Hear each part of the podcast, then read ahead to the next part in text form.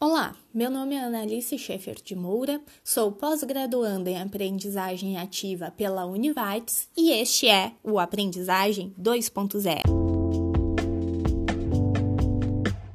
No podcast de hoje, nos baseamos no artigo O Ensino Personalizado Algumas Investigações, de Rodrigo Otávio dos Santos e Roberta Galon da Silva, publicado na revista Educação, Teoria e Prática, no ano de 2018. Para essa personalização da aprendizagem, o artigo propõe alguns tipos de adaptação de conteúdo.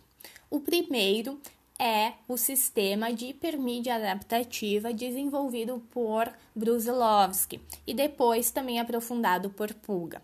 Segundo Brusilovski, esse sistema ele vai se basear em dois eixos principais, que seria a adaptação do conteúdo e a adaptação da navegação. Para isso ficar um pouco mais claro, citamos aqui Puga, que traz alguns métodos que podem ser utilizados. Por exemplo, a utilização da explicação adicional, em que se pode ocultar partes dos, do conteúdo que não são relevantes ao, ao usuário.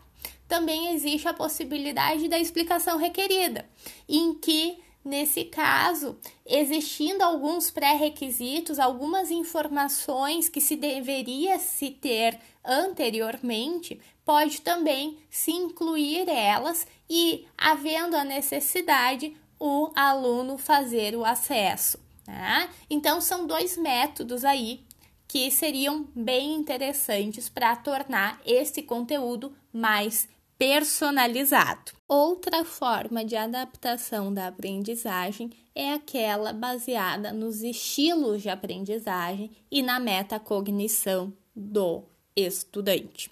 Esta aqui, particularmente, eu achei extremamente interessante. Os autores Silvio Santos utilizam as classificações criadas por Solomon e Felder. Estes autores desenvolvem uma classificação de formas de alunos. Então, teríamos os alunos ativos, reflexivos, sensoriais, intuitivos, visuais, verbais, sequenciais e globais. Cada indivíduo apresenta diversas uh, afinidades com estas formas de classificação, embora vão estar mais dentro de uma.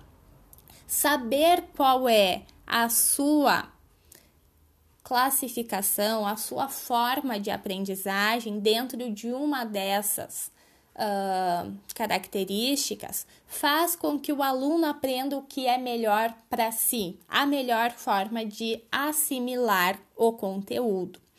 Isto aqui se chama, é chamado pelos autores de metacognição, né? É este autoconhecimento tão importante que vai fazer com que o aluno entenda o que é melhor para si.